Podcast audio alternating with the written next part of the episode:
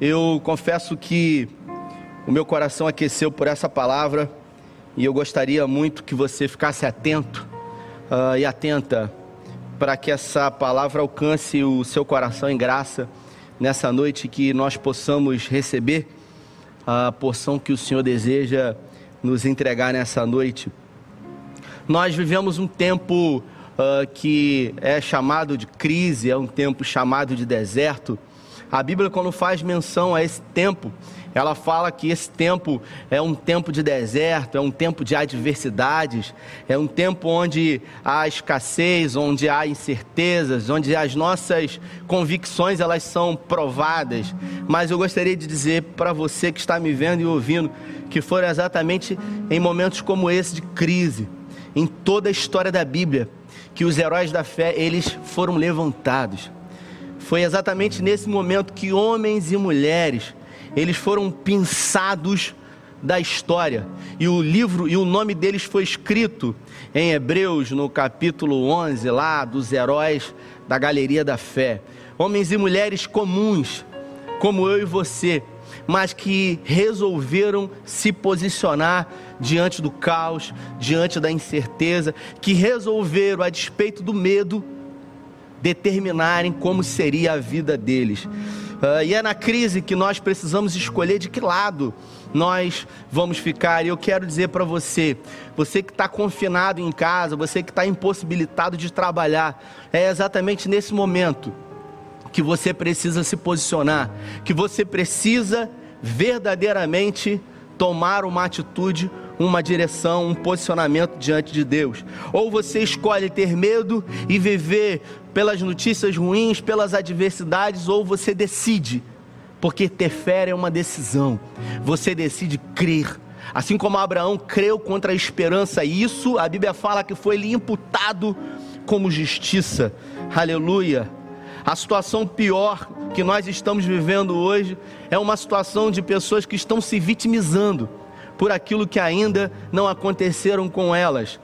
São pessoas que não sabem o que vai acontecer amanhã, mas são pessoas que já têm um discurso pronto. Eu perdi tudo, a minha vida acabou, não há mais o que fazer. Eu não tenho amigos, assim como aquele homem que se encontrava no tanque de Betesda há 38 anos.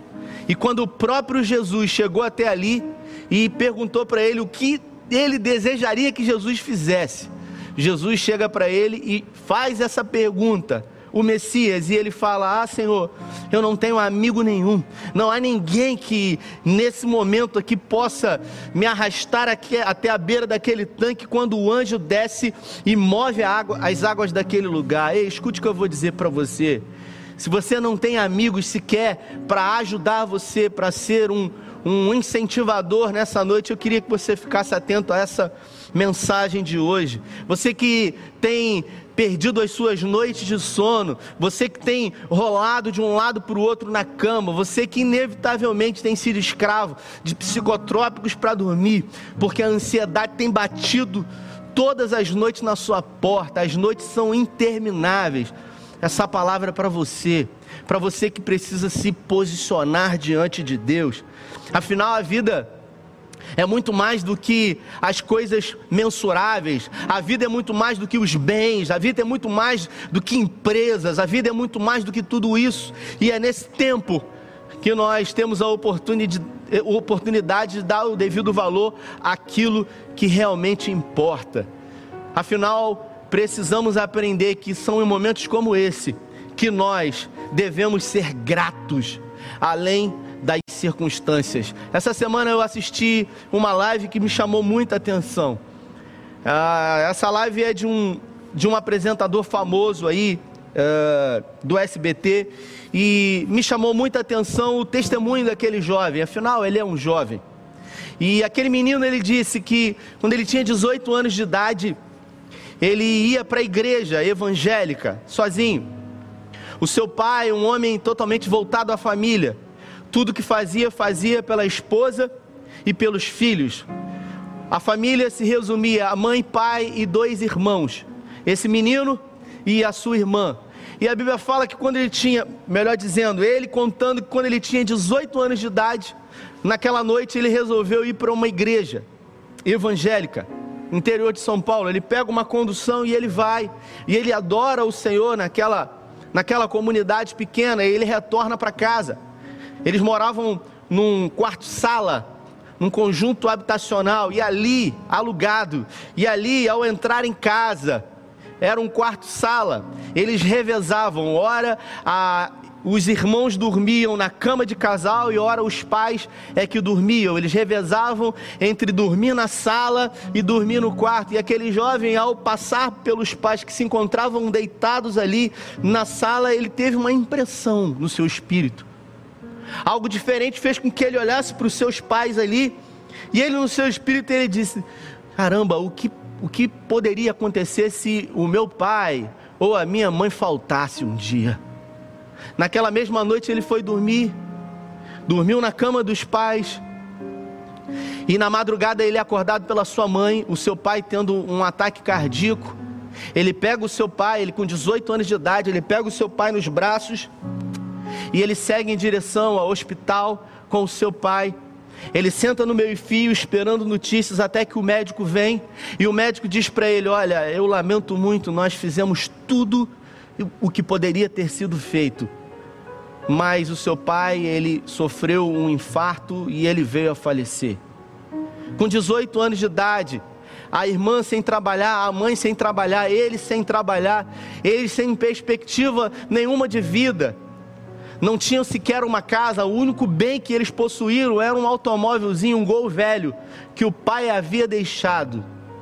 Mas ainda assim a esperança não abateu o coração daquele jovem e ele disse: que no seu espírito ele declarou o que se encontra quando Paulo disse em 1 Tessalonicenses 5,18 que diz: Em tudo dai graça, porque essa é a vontade de Deus em Cristo Jesus. Seis meses depois, todos desempregados, a irmã mais nova consegue um emprego de carteira assinada. E pasmem vocês, no primeiro dia, a empresa passa para pegar ela num carro e ela segue em direção ao trabalho. E aquela jovem, seis meses depois de ter perdido o pai, ela sofre um acidente de automóvel e ela vem a óbito. Aquele jovem que tinha ainda 18 anos de idade, seis meses atrás havia perdido o pai e agora perdeu a sua irmã. Daquela família unida, só restou a mãe e ele. E no exato momento onde ele ficou sabendo da morte da irmã, o que veio à memória dele foi o versículo de 1 Tessalonicenses 5,18, que diz: Em tudo dai graça, porque essa é a vontade de Deus em Cristo Jesus. Parecia ser o fim para um jovem, afinal, sem dinheiro, sem pai, com a família fragmentada, com muita dificuldade, um jovem ainda sem formação, tenta ali, junto com a mãe, reconstruir e ressignificar tudo aquilo que passou. Um dia ele se encontrava em casa, um amigo liga para ele e diz para ele: Olha, eu estou passando muito mal, eu acho que eu vou morrer. Tem como você vir aqui e me ajudar? E ele pega o carro do pai, que era o único bem que o pai havia deixado aquele golzinho velho. Ele vai em direção à casa do amigo, coloca o amigo no carro nos seus braços e segue em direção ao pronto-socorro. Na metade do caminho, num sinal, ele é surpreendido por dois homens numa moto que batem no vidro e gritam: é um assalto. Ele diz então, pede por favor para que o amigo pudesse ser levado para o hospital. Aqueles homens truculentos os colocam para fora do carro e ele leva aquele amigo no pronto-socorro. E agora ele perde o único bem que o pai dele havia deixado. E pela terceira vez, vem à mente dele um versículo que Paulo disse em 1 Tessalonicenses 5,18, que diz: Em tudo dai graça, porque essa é a vontade de Deus em Cristo Jesus. Essa história, esse testemunho não é um testemunho hoje de um crente, de um pastor, de um evangelista ou de um homem que é uma referência em alguém que proclama o evangelho de Jesus Cristo. Eu estou falando o testemunho do Danilo Gentili. Hoje, um apresentador do SBT que tem como programa principal o de noite e faz sucesso no mundo secular. Um jovem que com 18 anos de idade foi vitimado com a perda do pai, com a perda da irmã e com a perda de ter que lidar com tanta coisa. Poderia ter sido qualquer outra coisa, mas decidiu entender que apesar daquilo que lhe faltava, deveria dar graças por tudo. Ele continua dizendo que hoje o seu jeito irreverente de ser e destemido por falar o que pensa, algumas pessoas chegam para ele e dizem: Você não tem medo de perder o seu emprego? Afinal, às vezes você é um pouco, sabe, intempestivo. E ele diz: Eu não tenho medo de nada porque a minha, a minha a vida me tirou muita coisa, mas eu aprendi que em tudo na vida eu devo dar graças. Eu, eu tenho mais do que eu mereço. E ele finaliza aquela live dizendo: Hoje eu tenho muito, eu tenho de sobra, mas eu não tenho nenhum problema em amanhã eu perder tudo. Afinal de contas, eu não estou preso a nada disso, porque aquilo que realmente tem valor para mim são as relações. E isso é uma lição para mim e para você, e eu queria ler aquilo que ele disse, que se encontra, Paulo escreveu em 1 Tessalonicenses 5, a partir do verso 14, que diz: Rogamos-nos também, irmãos, que advirtam os, os ociosos, confortem os desanimados, auxiliem os fracos e sejam pacientes para com todos. Vede que ninguém pague o mal com o mal, mas segui o bem, tanto uns para com os outros. Sejam pacientes para com todos. Regozijai-vos sempre. Orai sem cessar. Em tudo dai graça, porque essa é a vontade de Deus em Cristo Jesus para convosco.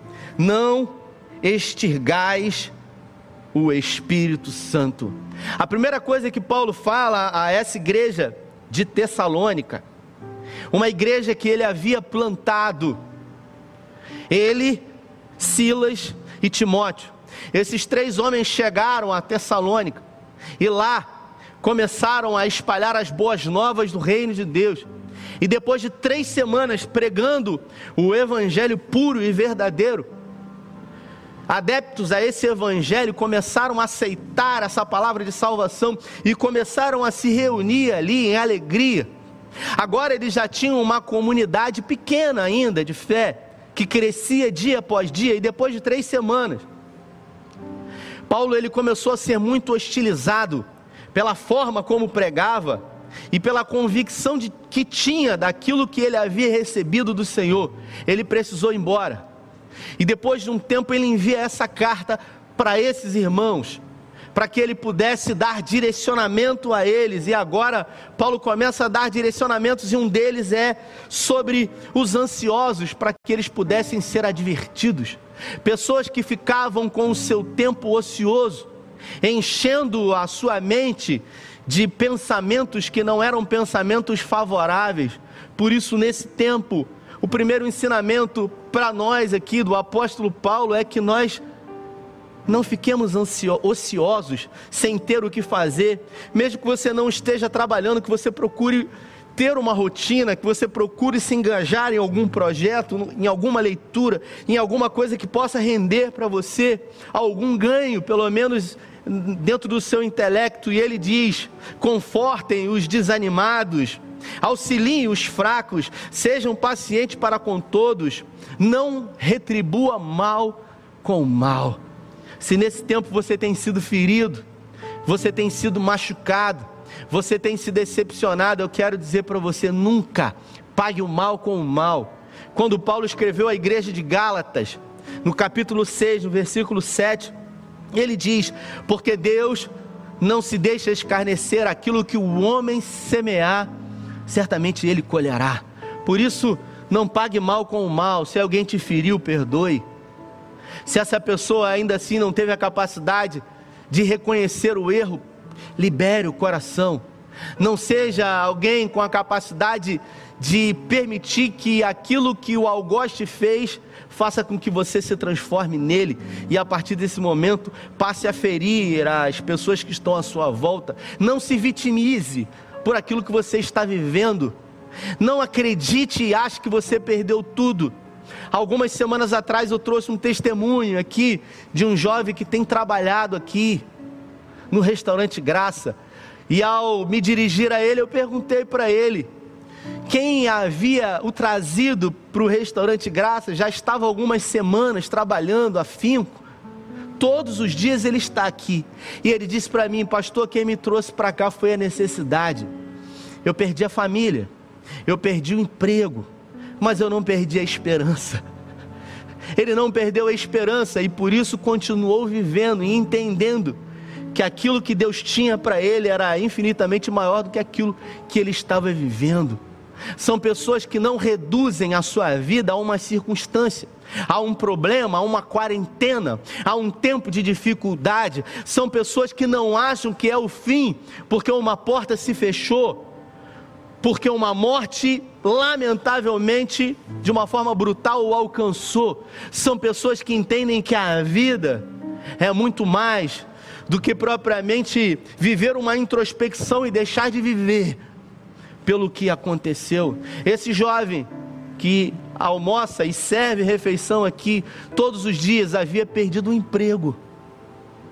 Ele tinha todos os motivos para dizer: Eu perdi tudo. Eu perdi tudo. Mas no primeiro dia, ao vir almoçar aqui, no primeiro dia, depois de se alimentar fisicamente, ele se dirigiu para alguém que estava lá na escala e ele disse: Como é que eu faço para servir? Você entende que tudo na vida é uma questão de posicionamento? Você entende que tudo na vida é uma questão de percepção de que lado eu devo e quero estar? Eu quero estar do lado daqueles que se vitimizam, daqueles que choram, daqueles que dizem que acabou, que é o fim, ou eu quero estar do lado daqueles que são solução, daqueles que lutam até o fim, daqueles que acreditam que podem todas as coisas.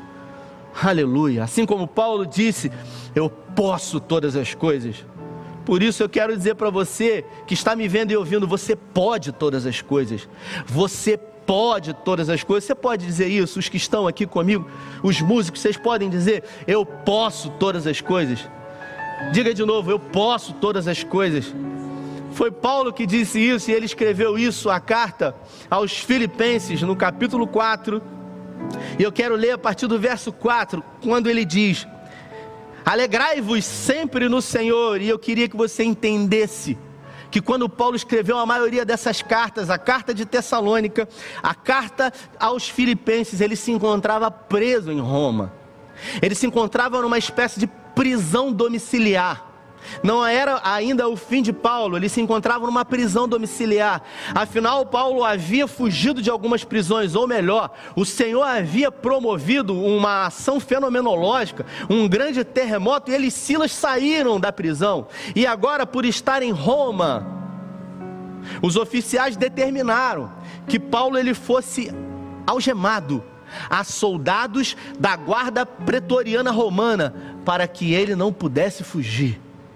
Por isso, Paulo escreve algemado, preso a um soldado que ficava num turno entre quatro horas e se revezava por toda a guarda pretoriana romana. E ele diz: Alegrai-vos sempre no Senhor, estando preso. Outra vez vos digo: regozijai-vos, seja a vossa alegria notória a todos os homens. Perto está o Senhor. Não estejam inquietos por coisa alguma. Esse cara estava preso. E essa prisão domiciliar não era uma prisão como nos dias de hoje. Era uma prisão domiciliar que Paulo era obrigado a pagar a moradia, a pagar aquilo que ele iria consumir, até mesmo a tinta da caneta que ele escrevia deveria ser pago por ele. E Paulo ele diz: "Não estejais inquietos por coisa alguma". Ele não sabia o que ia acontecer com ele. Afinal, o julgamento dele estava para ser marcado em Roma. Ele pediu, ele apelou para ser julgado em Roma. Ele tinha dupla cidadania. E ele diz para nós, assim como você que se encontra preso dentro de casa que não pode sair, que muitos dizem de um lockdown que vai vir. Paulo diz: Aleluia, não estejais inquietos por coisa alguma, antes as vossas petições sejam em tudo conhecidas diante de Deus pelas orações, súplicas e com ações de graças. E ele declara no versículo 7: A paz de Deus, que excede todo entendimento, guardará os vossos corações e os vossos pensamentos em Cristo Jesus. Aí ele continua dizendo: quanto ao mais, irmãos, tudo o que é verdadeiro, tudo o que é honesto, tudo que é justo, tudo que é puro, tudo que é amável, tudo que é de boa fama, se há alguma virtude e se há algum louvor, nisso pensai. Paulo começa a declarar que os nossos pensamentos eles não sejam dominados pelas circunstâncias, por aquilo que está acontecendo do lado de fora, pelo contrário, que possamos ser dominados por aquilo que a palavra declara, pensamentos de paz e não de mal, tudo que é puro, tudo que é verdadeiro, tudo que é de boa fama, se há algum louvor, se há alguma virtude nisso pensai. Paulo, Paulo declara que nós devemos nos encher da palavra, porque a palavra é a verdade. Nós vivemos num tempo onde se fala muito em fake news. Se você quer viver na verdade, viva na palavra. Já dizia Salomão, né? Baseado na palavra. E ele continua dizendo: O que também aprendestes e recebestes e ouvistes, e vistes em mim, isso fazei, e o Deus de paz será convosco. Ora, muito me regozijo no Senhor por finalmente reviver a vossa lembrança de mim, pois já vos tinhas lembrado, mas não tive oportunidade de ir.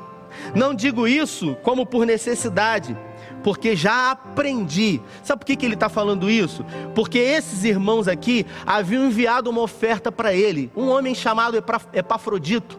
Ele resolveu lá na, na igreja de Filipenses, reuniu os irmãos e falou: Olha, se vocês reunirem aí uma oferta, eu vou levar para ele. Alguns talvez disseram para Epafrodito: Peraí, mas você vai querer levar? Não é perigoso? Se Roma ficar sabendo que a gente está juntando aqui ofertas para entregar um prisioneiro, você pode ser preso também, você pode ser julgado e morto. Epafrodito diz: Eu vou, eu estou disposto a alegrar o coração de Paulo, a fazer por ele. Eu não tenho medo, porque o que realmente importa nessa vida são as relações. E a Bíblia fala que Epafrodito foi, quando ele chegou, alegrou muito o coração de Paulo, levou para ele uma oferta que, com esse dinheiro, ele teve condições de se sustentar, de comprar as coisas para ele comer, de pagar o aluguel daquela prisão domiciliar. E você sabe o que, que Paulo fez enquanto ele se encontrava preso? Além de escrever essas cartas para as igrejas que ele havia plantado, para cada turno de uma guarda romana que era algemado a Paulo, ele pregava o evangelho para aqueles homens. E para cada turno de quatro horas, Paulo ele pregava as boas novas do reino de Deus. E quando ele escreveu algumas cartas, como a de Tessalônica, ele saúda os irmãos de Tessalônica e ele diz: que os da casa de César estão mandando recomendações. Isso quer dizer que Paulo começou a ganhar para Cristo soldados que estavam algemados a ele. Que de uma forma obrigatória Roma havia designado esses homens para estarem ali presos com Paulo, mas a palavra de Deus não estava presa no coração de Paulo, por isso, ainda assim, numa condição de prisioneiro, ele declarava as boas novas e você que tem estado preso dentro de casa, o que, que você tem feito para proclamar o Evangelho das Boas Novas? Você tem se enchido de Deus, você tem sido um agente de cura. Ah, mas eu estou preso dentro de casa. Paulo estava preso e não tinha internet. Paulo estava preso, não tinha Facebook, não tinha Instagram, não tinha YouTube, mas ele tinha a palavra de verdade. Aleluia! E ele declara sei estar abatido e sei também ter abundância. Em toda maneira e em todas as coisas estou instruído, tanto a ter fartura, como a ter fome, tanto a ter abundância, como a padecer necessidade. Posso todas as coisas naquele que me fortalece. Aleluia. Você sabe o que é isso? É ser grato a Deus além das circunstâncias. É agradecer a Deus além daquilo que você está vivendo, além daquilo que você está passando. Mesmo num tempo de crise, Paulo resolveu ser levantado por Deus como um homem que ia fazer diferença na sua geração. E o que dizer de Daniel, que havia sido levado para a Babilônia por Nabucodonosor, quando foi cumprido a profecia lá que viria um cativeiro de 70 anos para o povo de Deus. O que dizer de Daniel, que era um jovem, mas com boa formação, e havia sido colocado na corte real para comer da melhor comida que o rei oferecia no seu próprio banquete particular. Foi-se decretado que durante 30 dias, nem homem, nem mulher, nem jovem, nem ancião poderia se prostrar a nenhum Deus e fazer nenhum tipo de petição a Ele. No momento de crise, onde Daniel era um servo do Senhor, que orava três vezes ao dia, Agora, diante de um decreto de morte, Daniel é sentenciado a ser lançado na cova dos leões se desobedecesse o decreto. Ei, escute o que eu vou dizer para você: é no tempo de crise que vai ser evidenciado quem você deseja ser e aquilo que você quer trilhar e aquilo que você quer colher. Ah, mas a minha vida está em risco, eu não sei o que fazer. A vida de Daniel foi sentenciada a ser lançada na cova dos leões. Ele não podia mais se prostrar, mas sabe o que ele fez? Ele decidiu confiar em Deus. E a Bíblia fala que ele se prostrou, como de costume, três vezes ao dia. E homens olharam para aquilo, chegaram para o rei e disseram para o rei: Olha, meu rei, existe um jovem da corte, o rei Dário, chamado Daniel. E a Bíblia fala que Daniel, ele tinha achado graça aos olhos do rei, ou seja, o rei havia se encantado pelos conhecimentos e pela forma como Daniel se portava. E quando ele ficou sabendo disso, seu coração se entristeceu, afinal ele deveria lançar Daniel na cova dos leões e o rei não queria isso. Se você depois quiser ler em casa, o rei ficou cozinhando, meio que não querendo lançar Daniel, e os homens vieram, meu rei. Existe um decreto, e todo decreto real, que foi selado com o anel do rei, esse decreto é irrevogável. O rei sem alternativa, então, contra a sua vontade, ele manda que Daniel seja lançado na cova daqueles leões. Uma grande pedra colocada sobre aquela cova. O rei então vai para o seu palácio. E ele não consegue dormir aquela noite andando de um lado para o outro. E ao lançar Daniel ali, ele diz para Daniel que o seu Deus te livre dos leões. O rei Dário não conhecia o Deus de Daniel mas ele conhecia a postura de Daniel e como ele servia e pregava esse Deus através das atitudes, aleluia. E a Bíblia fala que logo amanheceu, o rei Dário ele se posicionou diante daquela cova e ele diz no seu espírito, quem dera que o Deus de Daniel possa ter salvado, e ele diz: Daniel, e o Daniel diz então: Meu rei, que o rei viva para sempre. Então o rei disse: Você foi livrado desses leões. E Daniel diz: O meu Deus fechou a boca dos leões.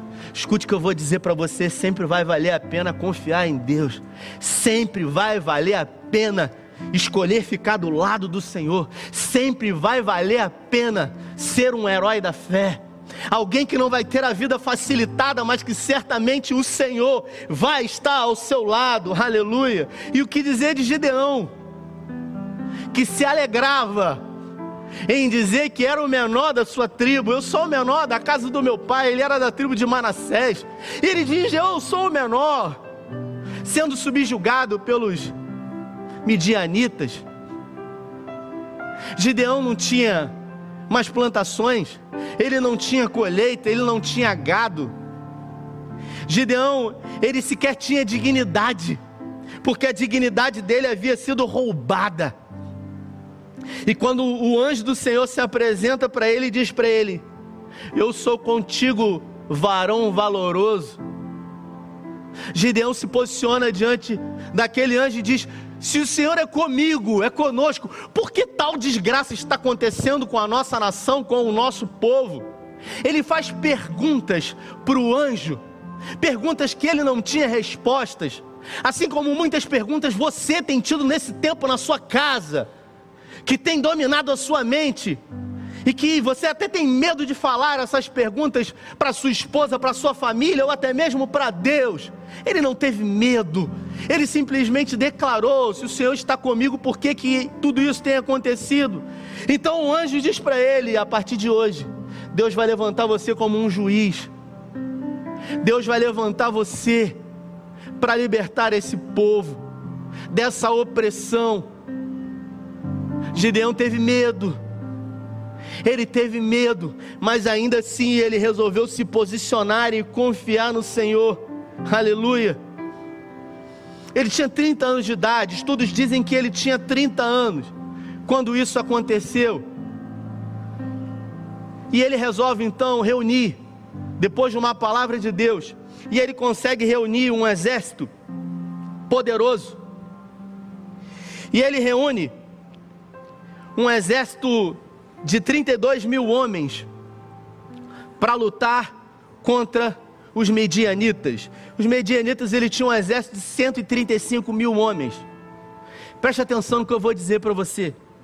Agora, Gideão ele foi comissionado por Deus e ele conseguiu levantar um exército de 32 mil homens para lutar contra um exército de 135 mil homens. Ou seja, uma diferença de quase 100 mil homens, até mais um pouco. Mas quem tem o Senhor ao seu lado, tem a vitória garantida. Quem confia no Senhor, vai ver a glória de Deus na sua vida. Por isso eu quero dizer para você: você precisa escolher de que lado você quer estar. Você precisa decidir qual a posição que você vai estar. Se você decide abandonar o que você está vivendo e resolver chorar e prantear e dizer que você não tem sorte, que ninguém ama você, que tudo de ruim acontece com você, ou mesmo por ter perdido tudo, você vai olhar para a sua vida e você vai dizer: Eu perdi tudo, mas eu não perdi o Senhor, e quem tem o Senhor tem tudo. Aleluia! Aleluia. Pensa num cara que tinha medo, era Gideão. Mas ele confiou no Senhor. Mesmo com medo, ele confiou. Mas você sabe quando o medo quer te parar, como tem aquela canção, o medo queria parar ele. E aí ele obedeceu a Deus, mas ele tinha medo, ele falou: e se? Sabe o se? E se? E se? Aí ele resolveu se atrever. Gideão ele resolveu se atrever diante de Deus e ele falou: Senhor, eu queria uma prova. Hum. Escuta o que eu vou dizer para você. Eu vou nessa câmera aqui, ó. Escuta o que eu vou dizer para você. Cuidado. Porque se você estiver com o Senhor, Ele vai fazer na sua vida. E Ele vai fazer de uma forma poderosa. Agora, se você tiver medo e você disser para o Senhor, Senhor, eu quero uma prova. Deus vai fazer na sua vida, mas Ele vai fazer com emoção porque você pediu uma prova, ele vai te dar, mas ele vai fazer de uma forma que todos vão ver que só poderia ser ele. Vai ser com emoção, é igual um dia eu preguei, eu falei: você quer com emoção ou sem emoção? Hum, Gideão não sabia. E ele pediu uma prova, ele botou um, um novilho de lã e ele falou: se o senhor está comigo mesmo, porque eu estou em dúvida. Eu sei que o senhor está comigo, eu já reuni o exército, está tudo pronto, mas Sabe como é que é? Pode ser coisa da minha cabeça. Pode ser a mensagem. Será que essa mensagem é para mim mesmo? O pastor está pregando lá, mas ele não me conhece, não sabe minha história, não sabe nem o meu nome. É com você que Deus está falando. É com você que ele está falando, assim como ele falou com Gideão. E Gideão falou: Tudo bem, mas eu quero uma prova. E ele pediu, botou um, no, no, um novilho de lã. E ele falou: Se o senhor está comigo mesmo, eu quero que esse novilho aqui ele fique seco. E do lado, em volta, o orvalho esteja sobre a terra. Aí no outro dia ele acordou, estava seco o novilho de lã, e em volta estava tudo molhado. Aí ele duvidou de novo, ele falou: Puxa vida, mas pode ser uma coincidência. Sabe como é que é, né? O senhor não me leva mal, mas eu quero que o senhor me dê uma outra prova. Agora eu quero que fique molhado. a lã, e em volta fica tudo seco. Para eu ter certeza. Você acha que Deus se preocupou com isso? Deus mostrou para ele, ficou molhado em volta tudo seco, mas agora Deus falou: já que você pediu prova, agora vai ser com emoção. Deus chegou para ele e falou: Você tem um exército de 32 mil homens? Tem muita gente. Você pode achar que é com você, que foi esse povo aí. Tudo bem que você vai lutar contra 135 mil, mas ainda assim tem muita gente. Faz o seguinte: pergunta quem quer voltar pode ir embora. Ou seja, os covardes pode voltar. Quando o Gideão abriu a boca, 10 mil, foi embora. Gideão, pelo amor de Deus, agora só tem 22 mil. O que, que eu vou fazer? E aí Deus olhou para ele e falou assim: tem muito ainda. Eu falei para você que vai ser com emoção. Você não pediu prova? Agora eu vou mostrar para você quem eu sou. E ele falou: bota o exército todo, esses 22 mil homens para beber água. E quem beber de uma forma desatenta, como um cachorro que lambe a água, sem olhar para os lados, pode mandar embora. Só ficaram 300 homens. Você sabe o que aconteceu com Gideão? Gideão ficou desesperado. Mas mesmo desesperado, ele se posicionou. Por isso você pode até estar desesperado, mas se posicione diante de Deus. Escolha confiar em Deus. Escolha depender de Deus. Não abra sua boca para murmurar, para reclamar, dizendo aquilo que te falta. Agradeça ao Senhor, mesmo diante de circunstâncias contrárias. E a Bíblia fala que Deus produziu uma grande vitória. 300 homens produziram um massacre contra 135 mil homens. Podem subir. E o que dizer de Davi? Desprezado pelos seus pais, odiado pelos próprios irmãos. Você sabe o que, que Davi tinha? Davi não tinha nada. Davi não tinha sequer o amor do pai. Davi não tinha sequer o afeto dos irmãos. Davi não tinha nem mãe porque a Bíblia não fala nem sobre a mãe desse cara. Eu já virei a Bíblia do avesso para procurar quem é a mãe de Davi e não tem, em nenhum lugar fala sobre essa mulher. Mas Davi tinha o Senhor, e quem tem o Senhor tem tudo.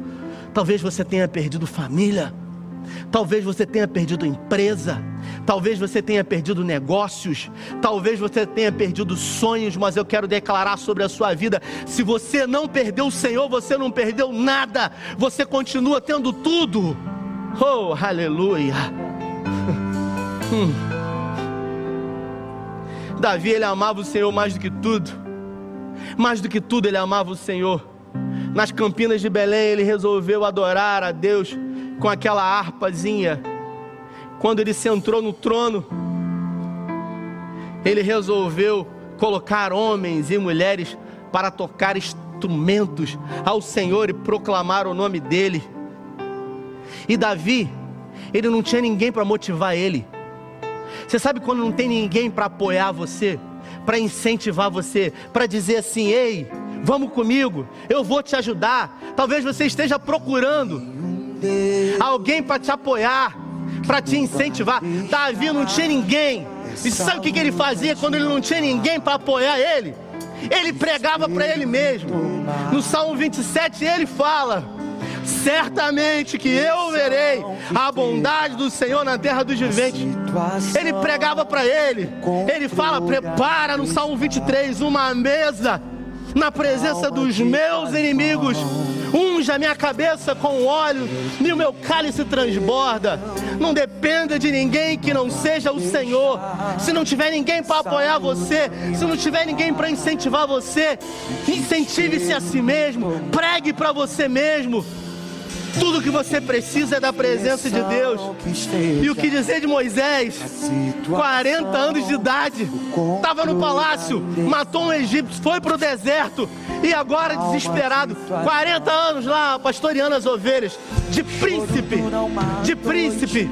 Agora há um homem que vivia rodando com as ovelhas do seu sogro Jetro, como um, um viajante de um lado para o outro e ele de repente vê aquela sarça ardendo.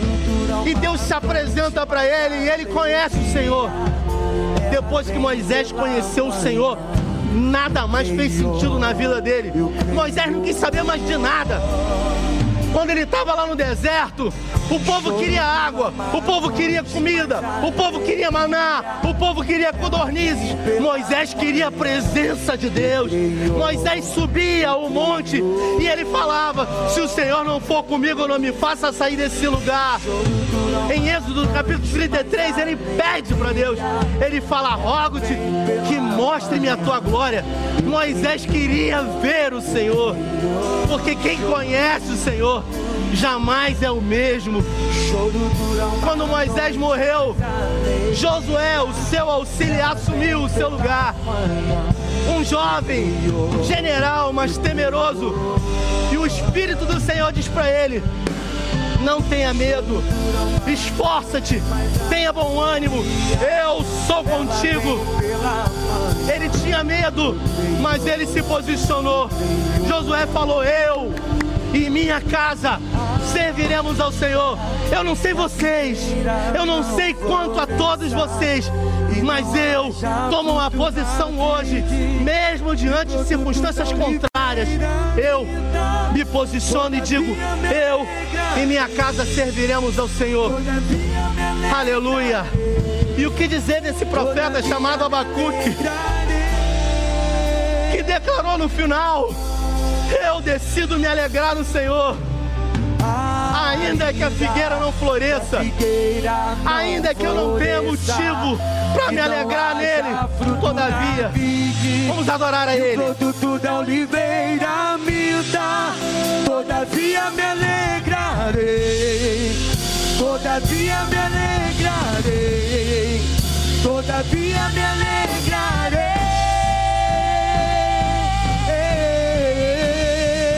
Diga o choro. O choro dura uma noite, mas a alegria ela vem pela manhã.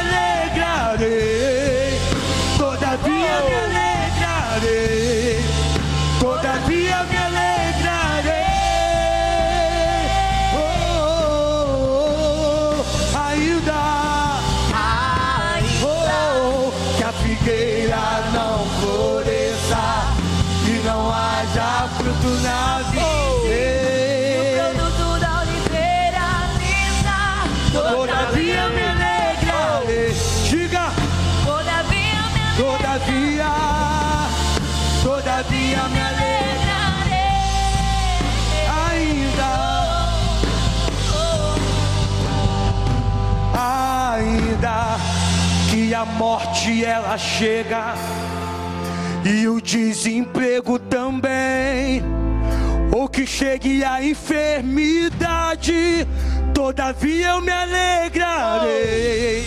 Ei, Todavia eu me alegrarei. Todavia eu me alegrarei. é isso. Oh, dispensa esteja vazia É isso. e que eu esteja preso em casa. Deus é por nós. E que o desemprego bateu, a morte bateu, mas todavia eu me alegrarei. Eu todavia eu me alegrarei. Eu todavia eu me alegrarei.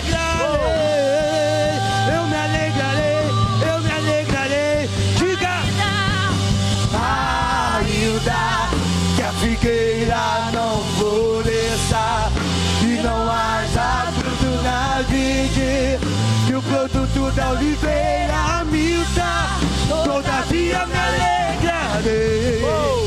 Todavia me alegrarei. Todavia me alegrarei.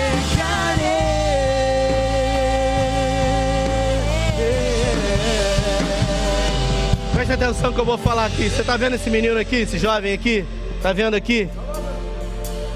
Alguns meses atrás, algumas semanas atrás, ele sofreu um acidente em casa. Ele quase que teve uma fratura exposta. Qual foi o nome do osso que você quebrou? Ele quebrou o úmero, ele partiu o úmero.